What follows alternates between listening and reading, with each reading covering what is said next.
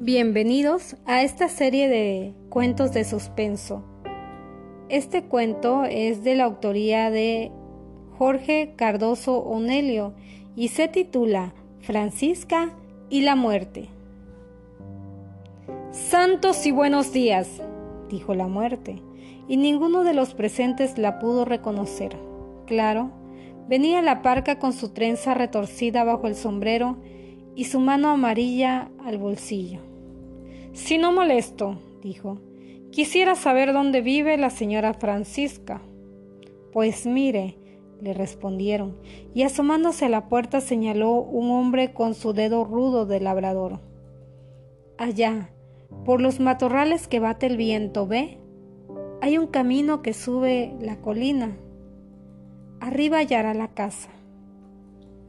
Cumplida está, pensó la muerte, y dando las gracias, echó a andar por el camino aquella mañana, que, precisamente, había pocas nubes en el cielo y todo el azul resplandecía de luz.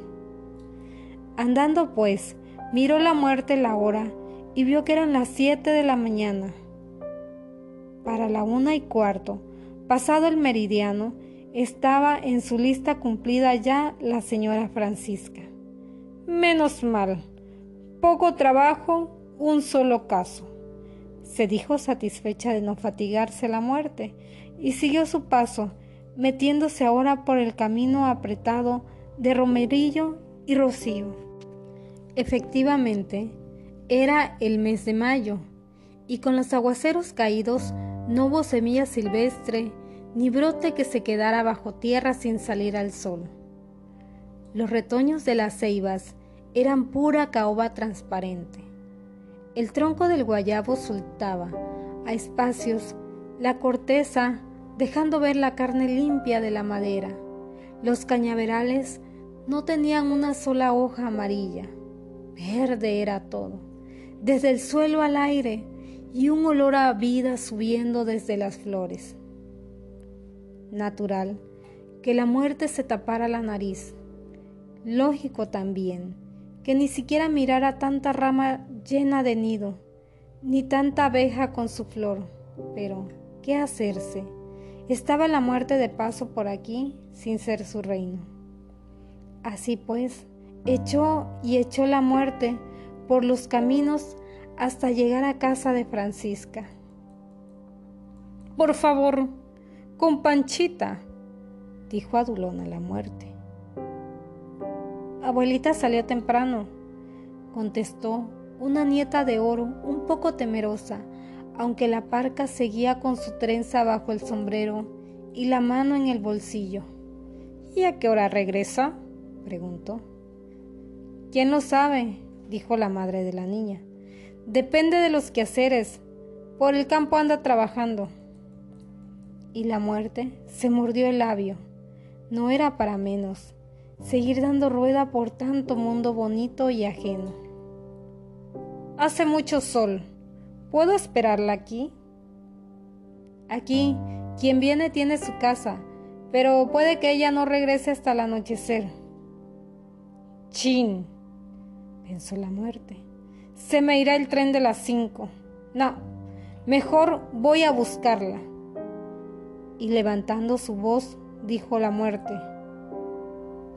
¿Dónde al fijo pudiera encontrarla ahora? De madrugada salió a ordeñar. Seguramente estará en el maíz sembrando. ¿Y dónde está el maizal? preguntó la muerte. Sígala cerca y luego verá el campo arado detrás. Gracias, dijo seca la muerte y echó a andar de nuevo. Pero miró todo el extenso campo arado y no había un alma en él, solo garzas. Soltóse la trenza a la muerte y rabió. Vieja andariega, ¿dónde te habrás metido? Escupió y continuó su sendero sin tino.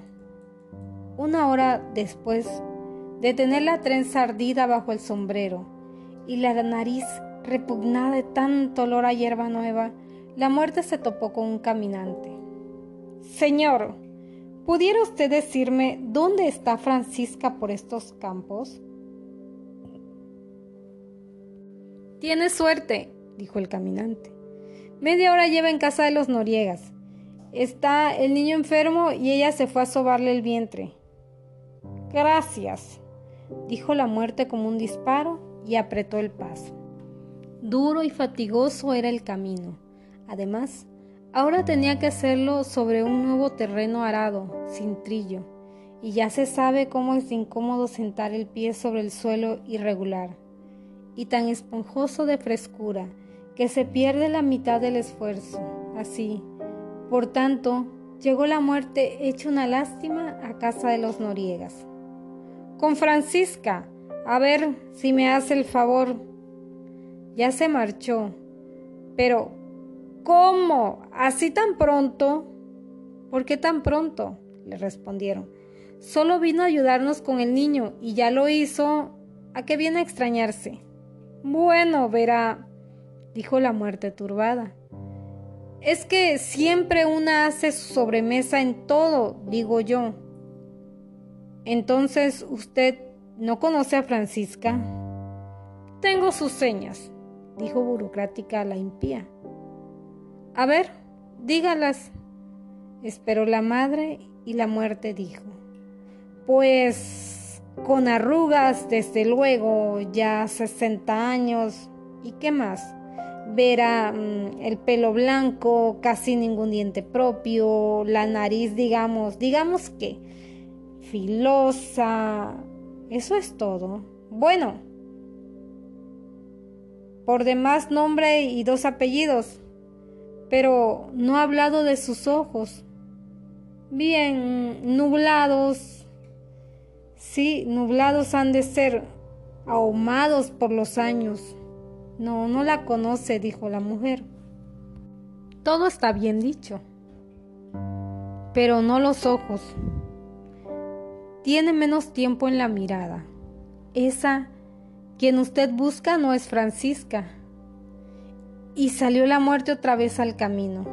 Iba ahora indignada, sin preocuparse mucho por la mano y la trenza, que en medio se le asomaba bajo el ala del sombrero. Anduvo y anduvo.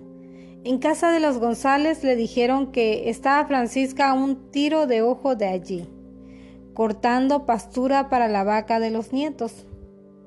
Mas solo vio la muerte la pastura recién cortada y nada de Francisca, ni siquiera la huella menuda de su paso. Entonces, la muerte, quien ya tenía los pies hinchados dentro de los botines enlodados y la camisa negra más que sudada, sacó su reloj y consultó la hora. Dios, las cuatro y media. Imposible, se me va el tren. Y echó la muerte de regreso maldiciendo. Mientras, a dos kilómetros de allí, escardaba de malas hierbas Francisca, el jardincito de la escuela. Un viejo conocido que pasó a caballo y sonriéndole, le tiró a su manera un saludo cariñoso. Francisca, ¿cuándo te vas a morir? Ella se incorporó, asomando medio cuerpo sobre las rosas, y le devolvió el saludo alegre. Nunca, dijo, porque siempre hay algo que hacer.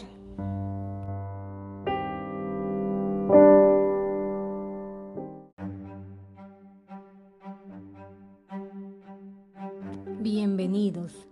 Este cuento se llama El fantasma con mala suerte. Eran las doce de la noche y el fantasma dormía en su cama. Este fantasma vivía en un desván. Descansaba en el día y asustaba de noche. ¿Que cómo lo supe yo? Muy sencillo. Lo espiaba por el ojo de la cerradura no por el ojo de la cerradura de la puerta del desván, sino por el ojo de la cerradura de la puerta de la imaginación. Esa noche, al igual que todas las noches, sonó el despertador y el fantasma se levantó a la carrera. Pero, oh desgracia, Por las prisas se descuidó y pisó primero con el pie izquierdo. Noche de mala suerte, dijo, pues como era fantasma de buena cepa, su deber era ser supersticioso a ultranza. Después de que pisó con el pie izquierdo, el fantasma corrió a tocar madera para librarse del mal agüero. Tocando madera estaba cuando ¡Miau! Un gato negro apareció en la ventana. Noche de mala suerte, volvió a decir el fantasma y pensó que no debería salir a trabajar. Pero recordó que debía pagar la renta del desván. Ni modo, tengo que salir. Preparó su sábana y se encomendó a todos los santos y salió a la calle. Desde tiempo atrás tenía problemas, ya que en la ciudad era cada vez más difícil para los fantasmas encontrar calles solitarias y oscuras donde pasearse a gusto. Por lo tanto, él prefería irse fuera de la ciudad a recorrer bosques y llanos. Llegó pues el fantasma al campo y comenzó su recorrido. En eso estaba cuando entre truenos y relámpagos se soltó la tormenta. ¿Y ahora? ¿Dónde me protejo del agua? Porque claro, estos personajes tienen prohibido usar paraguas o gabardinas y además saben que es peligroso cubrirse la lluvia bajo los árboles. Ni modo, tuvo que emprender el camino de regreso a casa. Entró de nuevo a la ciudad. Iba el fantasma toda carrera cuando ¡zas! Tropezó y cayó en un charco de agua. Quedó convertido en sopa. ¡Achú! Llegó al poco rato el fantasma al desván. Iba bien resfriado. Ojalá no me dé pulmonía, pensó. Se quitó la sábana y la puso a secar. Preparó un té y tomó una aspirina. Ya cuando estaba en la cama se le ocurrió mirar el calendario. Cuando vio la fecha, se llevó un buen disgusto. Era martes 13, día de descanso obligatorio. ¿Qué tarea tan ingrata es asustar a la gente? pensó el fantasma y yo pensé, qué mala costumbre ser supersticioso. Me dio tanta lástima el fantasma que hice clic como si apagara una televisión y dejé de espiarlo por el ojo de la cerradura de la puerta de la imaginación. Este cuento es de la autoría de José Antonio Zambrano.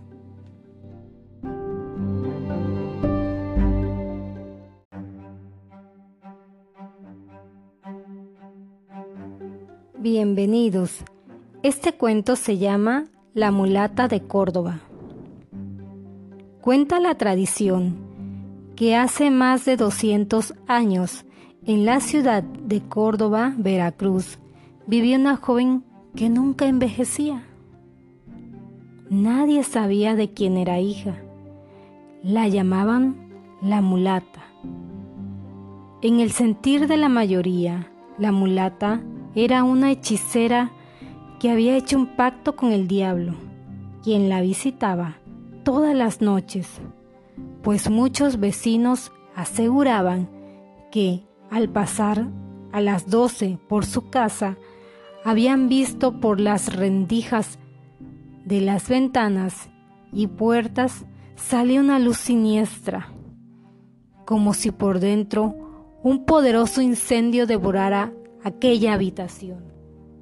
Otros decían que la habían visto volar por los tejados, despidiendo miradas satánicas y sonriendo diabólicamente con sus labios rojos y sus dientes blanquísimos.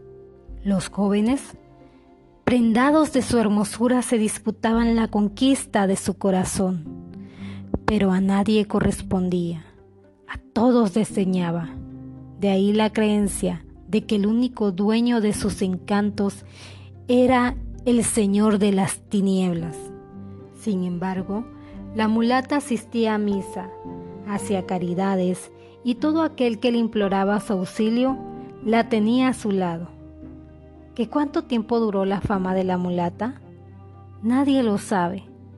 Lo que sí se asegura es que un día en México se supo que desde la villa de Córdoba había sido traída a las sombrías cárceles del Santo Oficio por practicar brujería.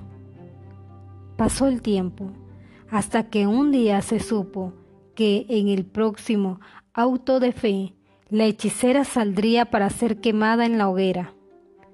Pero el asombro creció cuando se supo que la mulata había escapado burlando la vigilancia de los carceleros, más bien saliéndose delante de uno de ellos. ¿Cómo había sucedido eso? He aquí la verdad de los hechos. Una vez el carcelero penetró en el inmundo calabozo de la hechicera y se quedó maravillado al contemplar en una de las paredes un barco dibujado con carbón por la mulata la cual le preguntó en tono irónico, Buen hombre, ¿qué le falta a este barco? Desgraciada mujer, contestó el interrogado, si te arrepientes de tus faltas, si quisieras salvar tu alma de las penas del infierno, no estarías aquí y ahorrarías al santo oficio que te juzgase. A ese barco únicamente le falta que ande, es perfecto. Pues si vuestra merced lo quiere, si en ello se empeña, andará y andará y muy lejos. ¿Cómo? A ver. Así, dijo la mulata. Y ligera saltó al navío dibujado en el muro, y este, lento al principio y después a toda vela, desapareció con la hermosa mujer por uno de los rincones del calabozo. Este es un cuento de Luis González Obregón.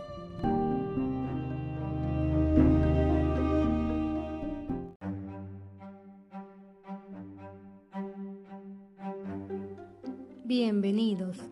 Este cuento se titula La bruja diminuta.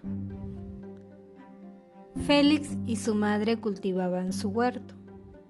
Un día, la madre cayó enferma. Félix decidió ir al pueblo a vender verduras, pues necesitaba dinero para pagar a un médico. Volveré pronto, le dijo. Cuando vio en el huerto solo un melón, se sintió triste, pero al cortarlo, se acordó de que su madre le había contado que a una bruja que vivía en el monte y que curaba cualquier enfermedad, le gustaban los melones recién cortados. Le llevaré el melón a la bruja, pensó, y le pediré que prepare una medicina para mamá. Félix llegó al monte, a la casa de la bruja, y llamó una y otra vez, pero no tuvo respuesta. Entonces oyó unos chillidos que venían de afuera. Una diminuta anciana había quedado prendida en un rosal. Tenía los brazos y piernas cubiertos de arañazos. No te quedes ahí mirando, haz algo, le dijo al muchacho. Félix se apresuró a sacarla del rosal. La anciana sacó una pomada, se untó los arañazos y estos desaparecieron. Soy la bruja Umba.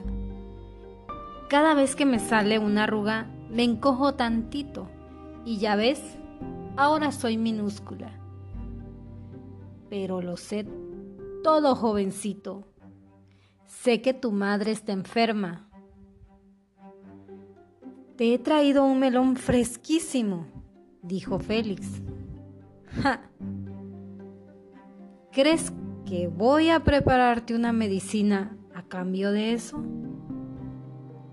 Mira, Félix miró y vio un montón de melones. ¿Tienes algo para mí, jovencito? le preguntó. Félix llevó a la bruja a la torre del pueblo y Umba tiró el melón al mercado al pie de la torre. El melón cayó delante de un burro que se asustó y empezó a correr, tirando todo a su paso. Eso me gusta, dijo la bruja. Ahora sí que es divertido. Voy a prepararte la medicina. Félix quería asegurarse de que Umba cumpliera su promesa y decidió volver a la casa de la bruja. En el camino recogió unas plantas, halló a Umba preparando la medicina. Bienvenido, le dijo. Dame esas flores rojas, es lo que necesito. A la mañana siguiente, Félix volvió a la casa con la medicina de Umba. Al poco rato, la fiebre de su madre desapareció. ¿Cómo conseguiste esta medicina? Le preguntó su madre. Me la preparó la bruja Umba porque conseguí hacerla reír le contestó Félix. Su madre lo miró con una tierna sonrisa. Este cuento es de la autoría de Hirono Takako y se llama La bruja diminuta.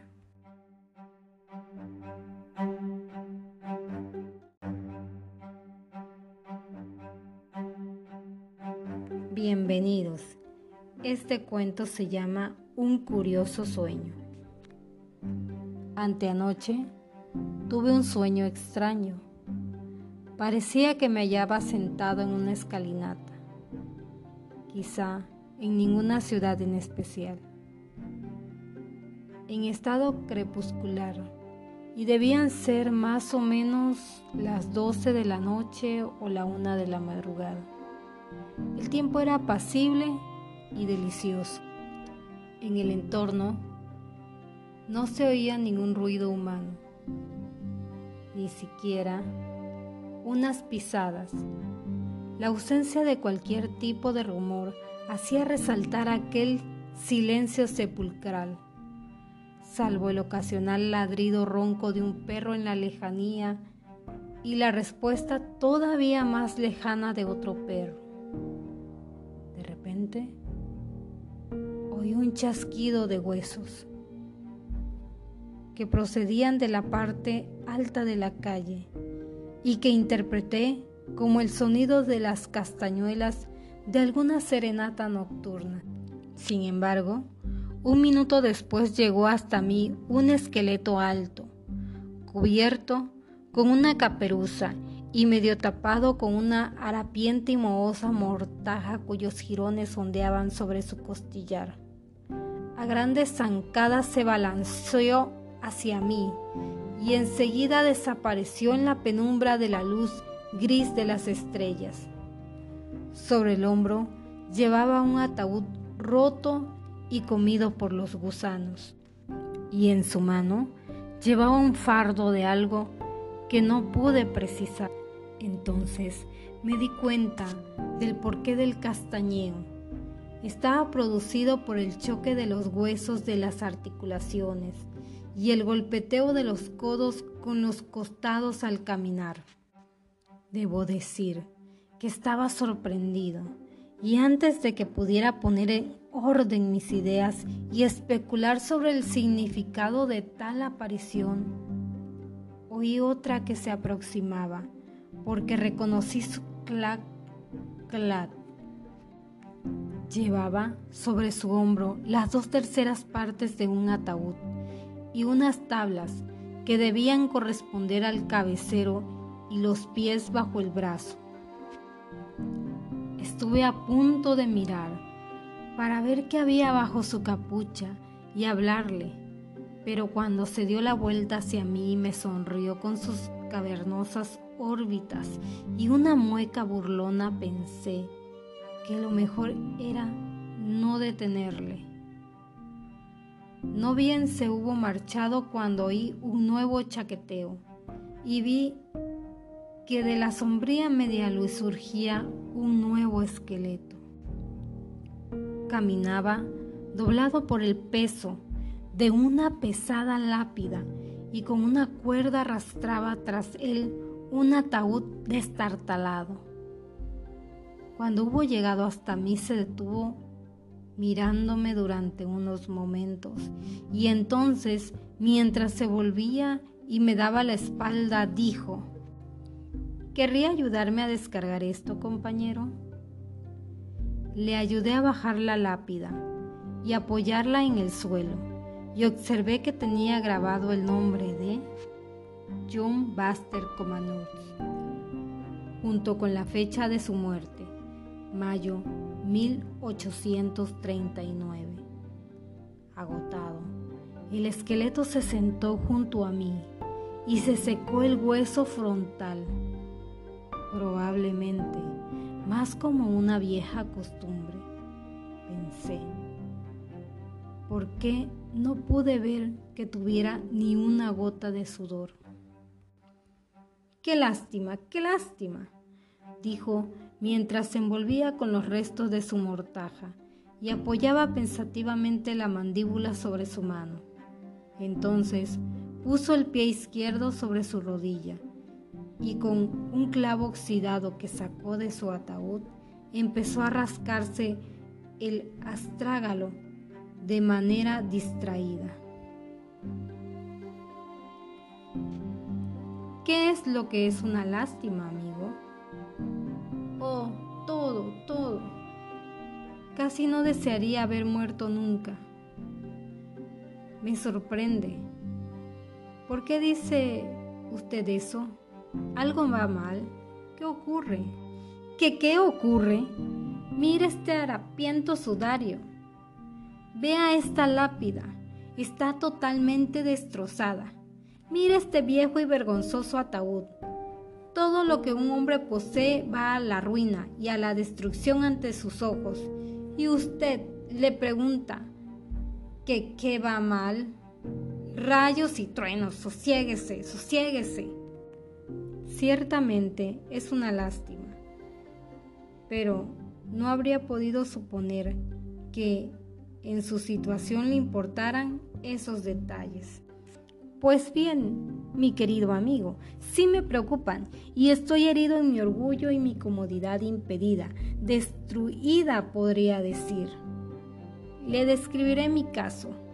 Si me lo permite, se lo contaré, de manera que usted pueda entender, dijo el esqueleto, echándose el capuchón hacia atrás, como si se eliminara impedimentos para entrar en acción, y así inconscientemente, adoptando un aire solemne y festivo que contrastaba con la grave condición de la que pudiéramos decir su situación en la vida y su calamitoso humor. Adelante, dije. Habito en el viejo y vergonzoso cementerio que se halla en esta calle, una o dos manzanas arriba, de donde está usted. Vaya, precisamente ahora ya me parecía que este cartílago no me iba a durar mucho. Es la tercera costilla por abajo. Por favor, amigo, ate con un cordel su extremo a mi columna. Y por el caso de que usted lleve encima algo así, lo más conveniente sería un alambre de plata. Es lo que es más duradero y adecuado si uno lo conserva pulido, pensar que uno se va desmoronando pieza por pieza en el camino, precisamente por la indiferencia y abandono de sus descendientes. Y el pobre espectro rechinó los dientes de una manera que, por el violento efecto incrementado por la falta de carne y epitelio, me sobresaltó y me produjo escalofríos. Resido en aquel viejo cementerio desde hace 30 años y puedo decirle que las cosas han cambiado desde el momento en que empecé a llevar este cansado esqueleto. Cuando me di la vuelta y me estiré, preparándome para un largo sueño, con una deliciosa sensación de que para mí se habían acabado eternamente tanto las preocupaciones como las aflicciones, la ansiedad, la duda y el miedo, y escuchaba con una confortable y progresiva satisfacción el trabajo del sepulturero, desde el sorprendente golpeteo de su primera pala sobre mi ataúd hasta que las últimas se apagaron, y el tenue rumor producido por la construcción del tejado de mi nuevo hogar. Delicioso fantástico. Desearía que usted pudiera experimentarlo esta noche. Y el muerto me sacó de mi ensoñación con una sonora palmada en mi espalda como su huesuda mano. Sí, señor. Me acosté allí hace 30 años y fui feliz. Por entonces estábamos en medio del campo, entre viejos, floridos y aromáticos bosques. Los pesados vientos murmuraban entre las hojas. Las ardillas correteaban sobre y alrededor de nosotros. Nos visitaban reptiles pequeños y los pájaros llenaban con música nuestra tranquila soledad. Ah, a un hombre le merecía la pena dar diez años de vida para estar muerto entonces.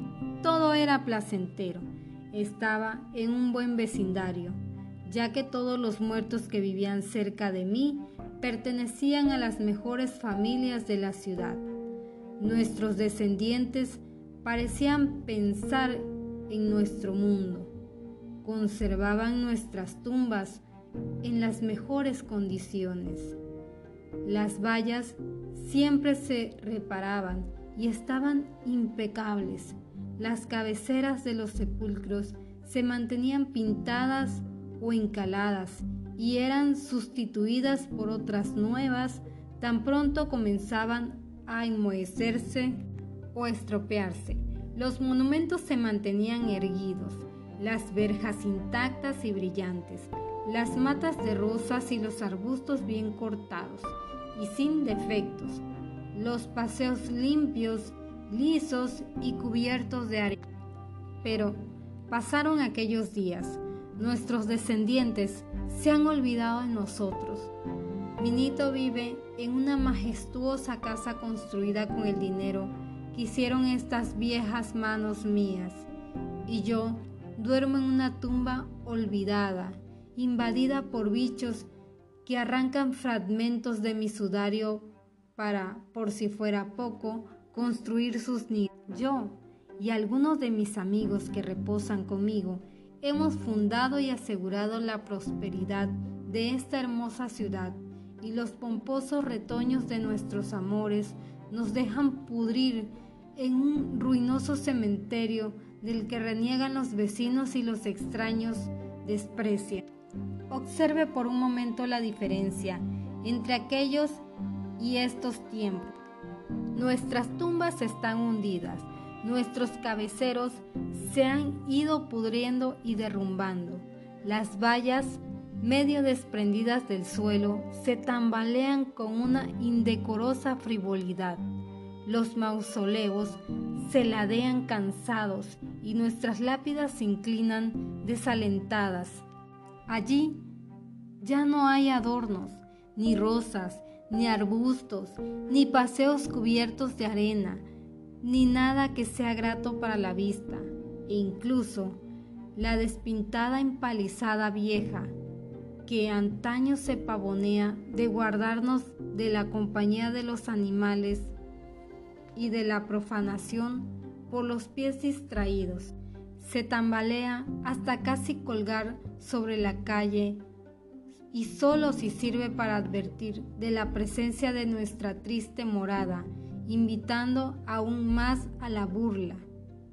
Y ahora no podemos esconder nuestra pobreza y nuestros harapos en los benévolos bosques, ya que la ciudad ha estirado sus brazos hasta la lejanía, atrapándonos entre ellos.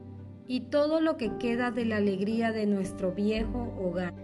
Es un racimo de lúgubres árboles que aún perduran aburridos y tristes por la vida en la ciudad, con sus raíces sobre nuestros ataúdes, contemplando la brumosa lejanía y anhelando estar allí. Le digo, esto es una vergüenza. Usted está empezando a entender, comienza a ver de qué se trata. Mientras nuestros vástagos viven suntuosamente de nuestro dinero en la ciudad que nos rodea, nosotros debemos luchar duro para mantener juntos cráneos y huesos. Observe que en nuestro cementerio no hay una sola tumba que no tenga goteras. Siempre que llueve por la noche, tenemos que levantarnos y subirnos a los árboles. Y a veces despertamos de golpe por el agua helada goteando sobre nuestras nucas. Puedo decirle que entonces se produce un levantamiento general de lápidas viejas, el pisoteado de los monumentos y la huida precipitada de viejos esqueletos hacia los árboles.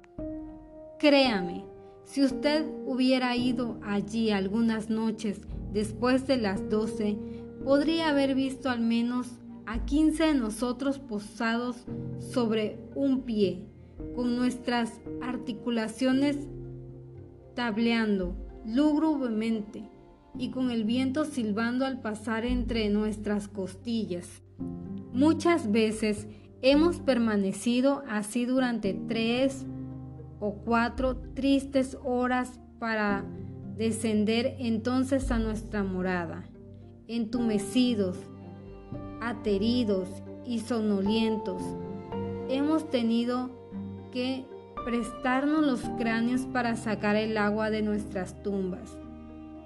Si quiere echar un vistazo a mi boca mientras echo la cabeza hacia atrás, podrá ver que mi cráneo está medio lleno de sedimento casi seco. Cuán abatido y estúpido me siento en ocasiones.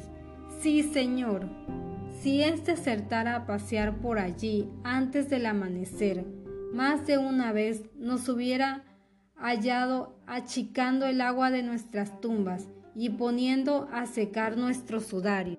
Yo tenía uno bien elegante, que me robaron de allí una mañana.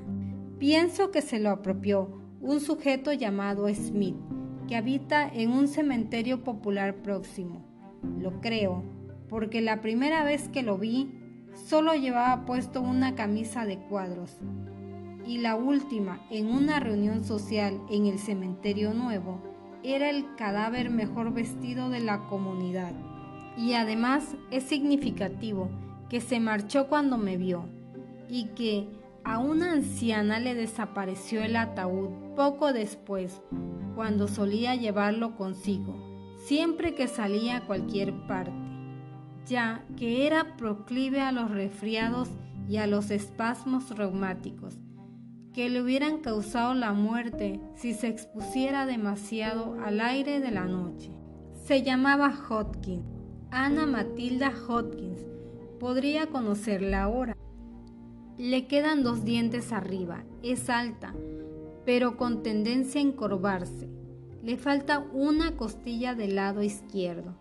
Posee un colgajo de pelo rojizo que le cae a la izquierda de la cabeza y dos rizos, uno pequeño justo encima y otro por delante de la oreja derecha. Tiene la mandíbula sujeta en un lado con un alambre ya que se le había soltado mientras trabajaba, y le falta un hueso pequeño del antebrazo izquierdo. Lo perdió en una pelea. Posee un andar arrogante y una forma de caminar como un gallo, con los brazos en jarras y las ventanas de la nariz levantadas al viento. Debió ser bella, libre y sociable, pero está tan deteriorada que parece un cesto de mimbre en ruinas. ¿Quiere que se la presente? No lo permita Dios, exclamé a bote pronto, desprevenido ante la pregunta, pero en cierta medida remedié mi grosería diciendo, Solo quiero decir que no he tenido el honor, ni siquiera hablar de manera descortés de una amiga suya. Decía usted que le habían robado y también que era una vergüenza. Pero por lo que queda de sudario, en su momento debió ser magnífico. ¿Cómo? En los ruinosos rasgos y marchitos tegumentos del rostro de mi conocido apareció una expresión horrible y empecé a estar cada vez más incómodo y temeroso, pero me dijo que solo pretendía dedicarme una sonrisa astuta y un guiño de disimulo para que reparara en que, cuando él adquiría su vestimenta actual, otro fantasma de un cementerio próximo perdía la suya. Esto me tranquilizó y le rogué que en adelante se limitara a hablar, ya que su expresión facial me perturbaba, que incluso, aun con el mayor cuidado, podía confundirme. En especial, debía evitar sonreír y considerar honestamente que lo que para él podía ser un éxito brillante, probablemente a mí me incomodara. Le dije que me gustaba ver un esqueleto alegre, incluso decorosamente travieso, pero que pensaba que una sonrisa no era lo adecuado para un esqueleto. Sí, amigo, dijo el pobre esqueleto. Los hechos son tal y como se los he contado. Dos de esos viejos camposantos, uno en el hábito y otro un poco más lejano, han sido descuidados hasta hoy a sabiendas por nuestros descendientes, hasta el extremo de que ya no pueden ser ocupados más tiempo independientemente de la incomodidad osteológica, y que no es asunto menor en este tiempo lluvioso. La actual situación de las cosas es una ruinosa para nuestros bienes. Hemos tenido que trasladarnos o conformarnos con ver nuestros efectos personales arruinados y completamente destruidos. Le costará creerlo, y sin embargo es verdad pero entre todos los de mis conocidos no queda un solo ataúd en buen estado. Y no me refiero a gentes de bajo nivel que llegan en una caja de pino en una carreta express, sino ataúdes de lujo chapados en plata, auténticos monumentos que viajan bajo plumas negras a la cabecera de una procesión y que han elegido su parcela en el cementerio. Quiero decir, gente como Jarvis, los Blexo o los Burlick y otros. Todos están casi en la ruina. Eran los más ricos de nuestro grupo y ahora mírelos, absolutamente gastados y golpeados por la pobreza. De hecho, uno de los Blexo cambió su mausoleo a un difunto tabernero por algunas virutas tiernas para poner bajo su cabeza. Se lo digo por ser muy significativo, ya que no hay nada que un cadáver aprecie tanto como su mausoleo.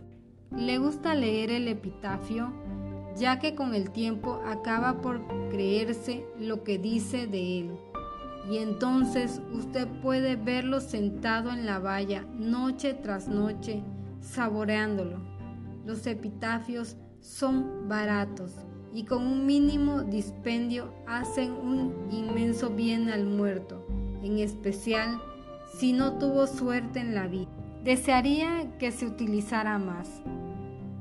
No es que yo me queje, pero de una manera confidencial me pareció un poco mezquino que mis descendientes solo me pusieran esta vieja losa como lápida, y más aún el cumplido inscrito en ella.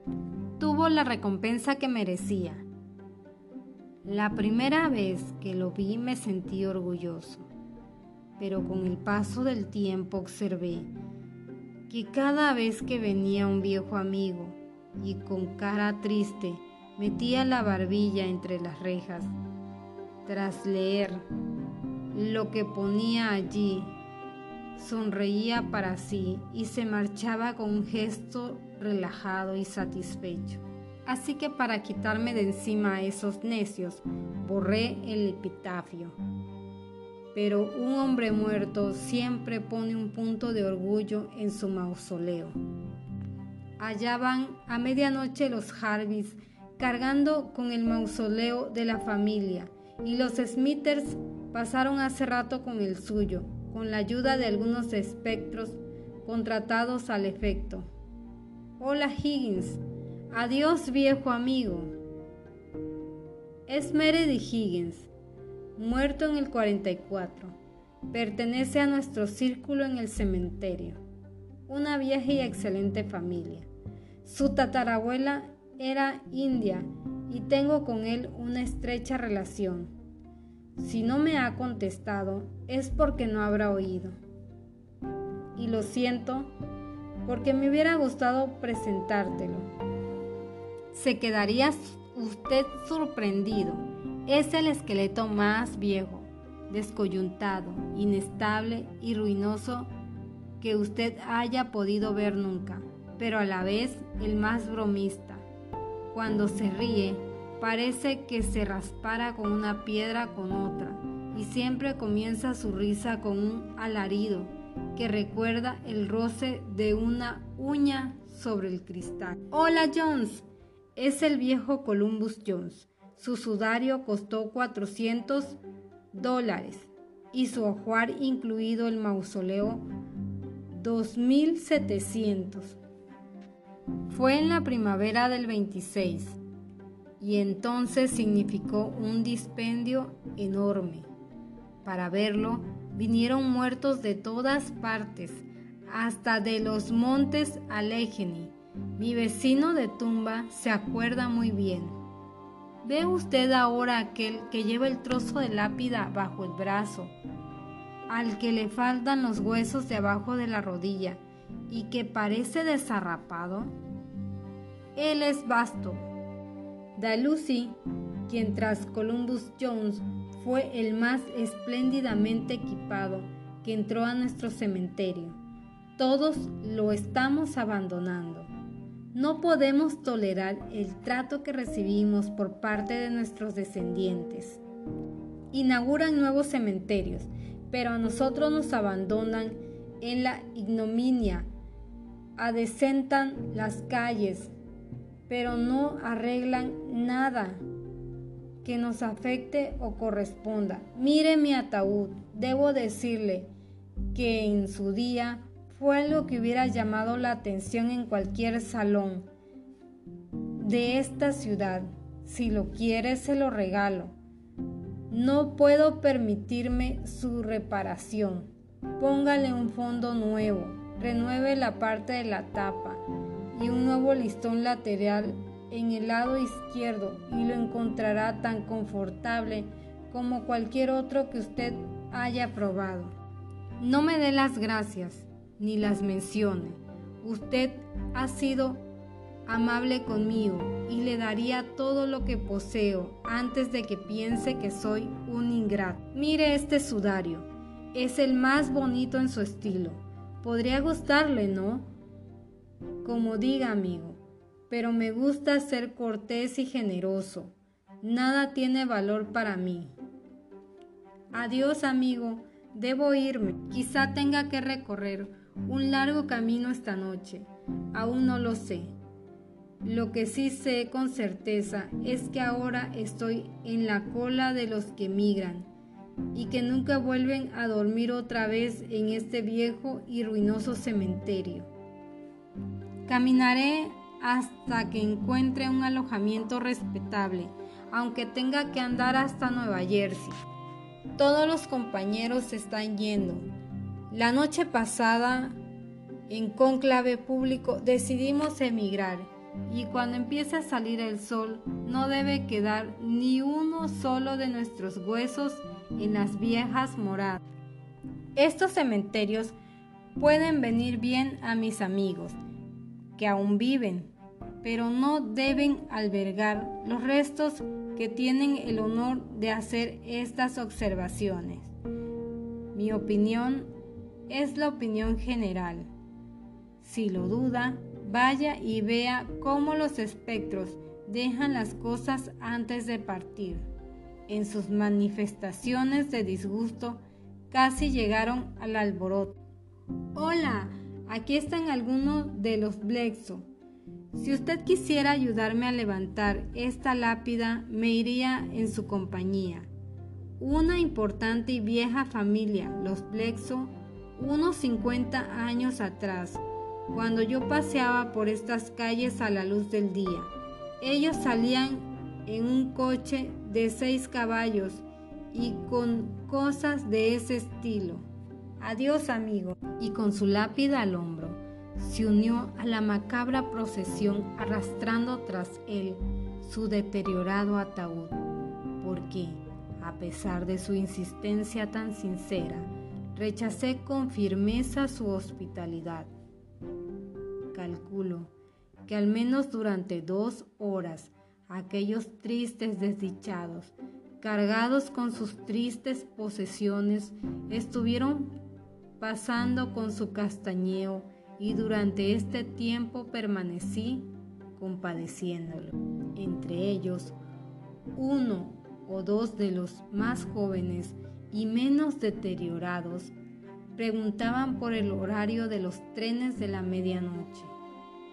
Pero los demás parecían desconocer tal forma de viajar y solo preguntaban por los caminos que conducían a algunas ciudades algunas de las cuales ya no están en los mapas, otras han desaparecido de la Tierra, al menos hace 30 años.